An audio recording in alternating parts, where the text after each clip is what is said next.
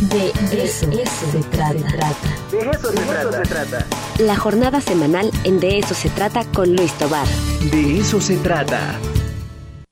Regresamos al de eso se trata. Muchas gracias a todos los que nos están viendo en las distintas plataformas de la Benemérita Universidad Autónoma de Puebla. Luis Tobar, ¿cómo estás? Buen día. Hola, buenos días. Bien, bien, gracias, Ricardo. Todo el mundo que nos escuche, nos oiga, nos vea.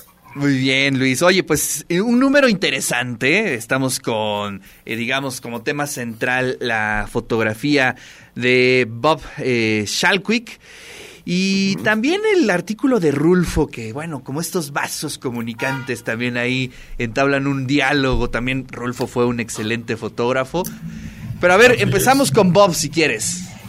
Sí, claro que sí. Mira, es que Bob Shalwick era un foto, es un fotógrafo, sigue vivo felizmente, ya es un hombre casi nonagenario, eh, holandés de origen, pero avecindado en México desde finales de la década de los años 50. Fíjate, él llegó a México, eh, pues contratado como fotógrafo por, por, la, por los supermercados Aurrera, cuando no existía el Walmart, cuando, cuando Aurrera era la gran cadena de, tiendas de autoservicio. Y Shahwick eh, llegó para hacer fotografía comercial, pero se quedó, aquí sí, hasta parece lugar común, pero es verdad, se quedó enamorado de México. Y miren esas fotos. se quedó para, llegó para quedarse. Y a final de cuentas hizo una cantidad de, libros, una cantidad de fotografías. Él afirma, porque es una entrevista a la que le hicimos, él afirma que tiene por ahí de medio millón de negativos, o sea, foto en película, hasta creo 2015, si no recuerdo mal, y de ahí para acá, o 2005, este, para acá ya este formato digital, tiene otros decenas de miles, pero ha publicado, por ejemplo, son muy, muy conocidas entre mucha gente, sus fotografías de los rarámuris, de los mazaguas, de la gente del Valle del Mezquital. Aquí Puebla, en Puebla también, esto es lo que estuve leyendo. Ah, en, en Cuetzalan, mira, estas, estas dos últimas fotos que tú ves, las dos últimas abajo a la derecha. Exacto. Preciosas, son en Cuetzalan. Así es. ¿Ah? Entonces, eh, bueno, recorrió todo el país y, no, no tengo que ponderar la calidad de su trabajo, mírenlo nada más. Exacto. O sea, vean, vean qué trabajo extraordinario de fotografía de Bob Schalwick. Entonces, platicamos con él, pues para que nos contara cómo llegó, por qué, por qué se quedó, qué le enamoró de acá y de su trabajo, de su trabajo fotográfico extraordinario. Y, si lo vieron ahorita ahí en la portada, este, a, Bob Sharwick, ven que es un hombre con, con una expresión tan, claro. tan generosa, tan, esa mirada tan profunda, que a mí me parece un hombre fuera de serie. Nosotros queríamos hacerle este número desde hacía tiempo, no se había dado la oportunidad y ahora ya pudimos lograrlo y la verdad es que yo estoy muy contento porque es un fotógrafo fuera de serie, insisto. Oye, pero además hay, hay, este, puntos interesantes en esa entrevista que la verdad me llamaron muchísimo la atención. Eh, en primera instancia, que él estudió, si no me equivoco, eh, con, para ser ingeniero eh, petrolero. ¿No? es decir, pues uno a lo mejor podría este, imaginar que había estudiado, no sé, otras cosas, ¿no? Pero además eso lo hizo viajar, eso lo hizo eh, proponer y estudiar el, eh, todo el rollo este de los oleoductos. Eso es algo súper interesante, Luis. Sí, sí, sí. Este, o sea, él tenía otra profesión, él estaba en otras cosas, pero como le pasa a tantos, mira, eh, tú mencionabas a Rulfo, por ejemplo.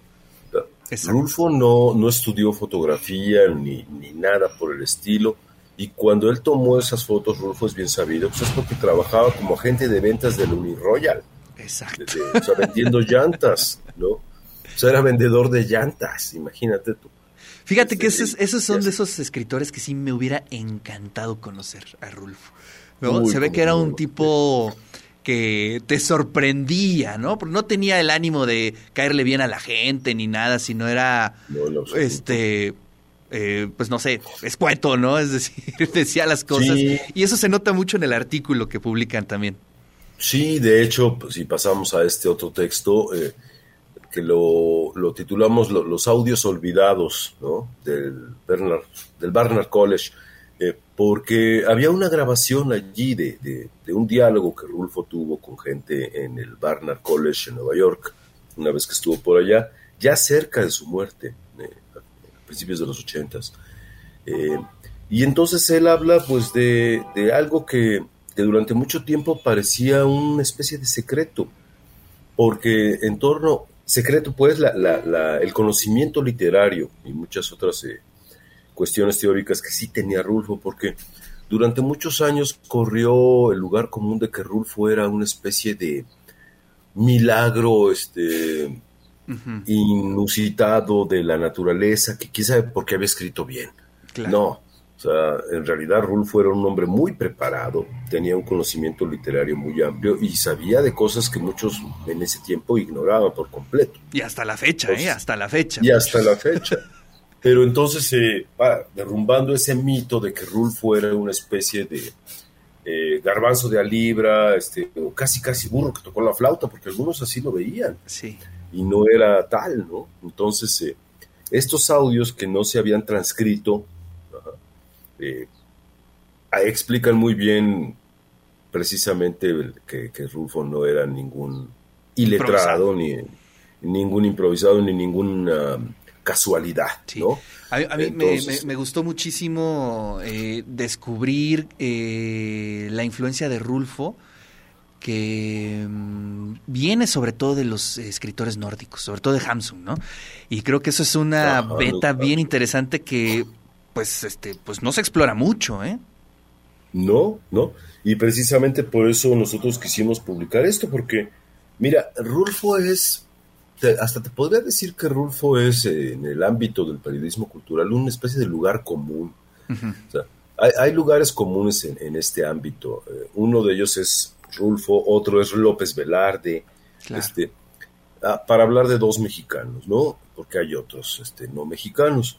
Pero o sea, no falta, nunca falta quien te escriba algo, quieras decir algo sobre Rulfo y algo sobre López Velarde, pero pues, muchas veces ya es una repetición de la repetición o gente que lo va descubriendo y siente que wow, te va a decir la neta sobre López Velarde, sobre Rulfo, y tú lo lees y dices, esta idea yo la leí hace 30 años, ¿no? Entonces, a pesar de eso, siempre se puede encontrar algo interesante, como en este caso, ¿no? Que, que era algo en ese sentido inédito de Rulfo.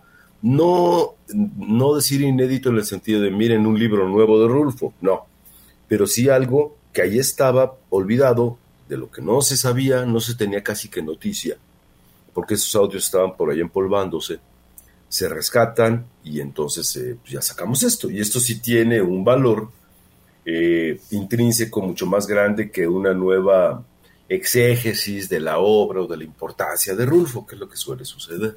Claro. Oye, pero sí, eh, me, sorprendió mucho las, las lecturas de Rulfo, ¿no? Cuando le preguntaron también sobre la literatura latinoamericana. la brasileña. La brasileña. Que pues creo que a veces nos sentimos más cercanos a los, a los escritores gringos que a los escritores brasileños, ¿no, Luis? Sí, sí pasa mucho. Mira, es que hay tendencias también e inercias en, ahí yo te lo diría combinado en el medio literario y en el medio editorial, que no son necesariamente los mismos, pero sí tocan, se tocan en muchos puntos. Eh, y tenemos esa distorsión, eh, pero nos viene incluso de antes de las cuestiones mercadotécnicas editoriales. Acuérdate que los contemporáneos, eh, principios del siglo XX, los modernistas, principios del siglo XX, finales del XIX y luego los contemporáneos, miraban mucho hacia Europa, sobre todo.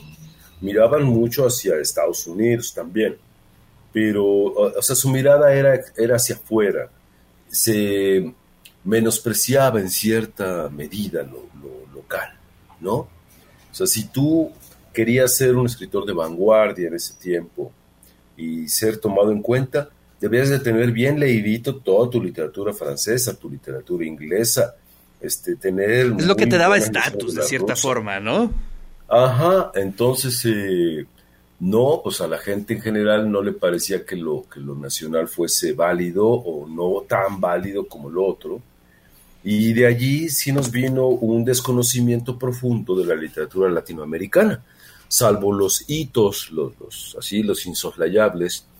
Hay mucho escritor latinoamericano del que ignoramos hasta su existencia. Y esto te lo digo yo como, como antiquísimo estudiante de lengua y literatura hispánicas.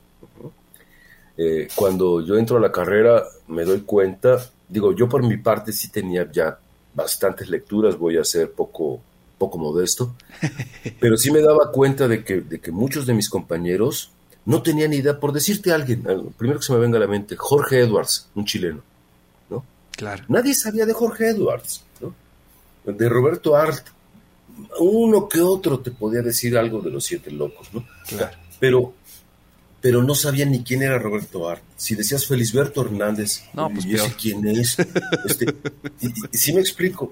O sea, si decían uruguayo, ah, Benedetti, bueno, sí, Benedetti, qué padre, pero Felisberto es el papá de los pollitos, o sea, Benedetti es el dedo chiquito de Felisberto, pero no lo conocían. Y así país por país. Sí. Este, y eso ha venido sucediendo y como que muy lentamente se va el público lector eh, sacudiéndose ese desconocimiento por, por, prejuicio posiblemente y ese sí ya alimentado por el medio editorial, por la mercadotecnia editorial que tiene la costumbre todavía de seguir eh, postulando como los insoslayables agentes anglosajones. Claro que no necesariamente lo son. Hay unos muy valiosos, pero hay auténtica basura que editoriales grandes como Alfaguara te propone como libros indispensables o imperdibles. Y cuando tú los estás leyendo, dices, no, no, no es para tanto. Te voy a dar un ejemplo nada más. Por ejemplo, Rosa Montero, ¿no? española, eh, que le publican hasta los eructos, ¿no? Este, y tú dices, pues no, o sea, no es cierto, no, no es tan buena. Oye, y, fíjate, qué bueno que lo dices, porque, bueno, pues sí, este. Eh, Alfaguara, más allá de una editorial, creo que es una marca, ¿no? Es una fábrica de libros. Mm. Y, este ya está muy alejado de lo que significa ser una editorial, creo, ¿no? Eh, de esta búsqueda, de esta, de este diálogo con los lectores, de este diálogo con los escritores, indagar nuevas, qué se está generando, sino eh, prácticamente son pequeñas marcas que giran en torno a Alfaguara y que pues bueno, producen y producen y producen, pero bueno, en términos propositivos nada, ¿no? No, no, ellos quieren vender, Ricardo. Ellos, ellos quieren vender, son, son lo que dijiste, son una empresa y su lógica es empresarial. Eh, mira, yo lo he dicho muchas veces y, también lo he dicho de libreros. Por ejemplo, ahorita no me recuerdo el nombre del, hijo de Mauricio Achar, el, el, creador de la librería Gandhi, claro. ¿no? Este, pero tanto ellos como Alfaguara, Anagrama, por desgracia, también cayó en eso, este, y otras pues ya estaban en eso de toda la vida. Pero el punto es este, o sea, si a ellos les resultara más útil vender yogur, venderían yogurt y no libros. Este, así de simple, o sea, lo que les deje más ganancias. Entonces, son, son empresarios editoriales, son empresarios libreros.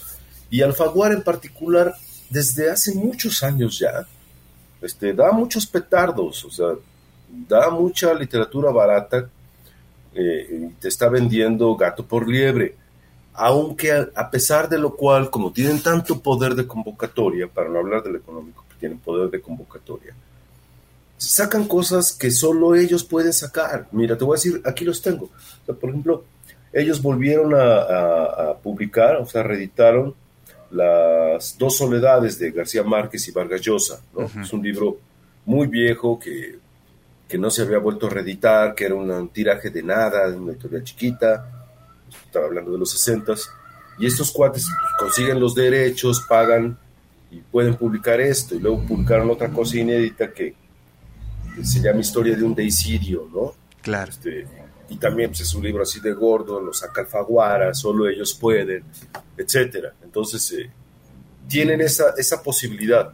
Y uno dice, bueno, pues ni modo, sí, pues voy a tener que comprar el libro de Alfaguara. Pero, pero eso no significa que todo lo que publiquen este, va a valer pues sí, valga la pena. Estamos hablando de dos monstruos, ¿no? pues sí, tristemente. Pues ahí está un poco de lo que vendrá este fin de semana, este domingo en la jornada semanal. Luis, pues muchas gracias, te mando un fuerte abrazo. Igualmente otro abrazo para ti, querido Ricardo, y para todos los que nos escuchan y nos ven. Pues ahí está, como siempre, todos los viernes, la columna de Luis Tobar, director de la jornada semanal. Y les recuerdo que tenemos tres libros para todos los radioescuchas: 1863, El sitio y la caída de Puebla, La arquitectura del saber, los colegios de Puebla de 1531 a 1917 y La fatiga de ser humano de Ricardo Peter.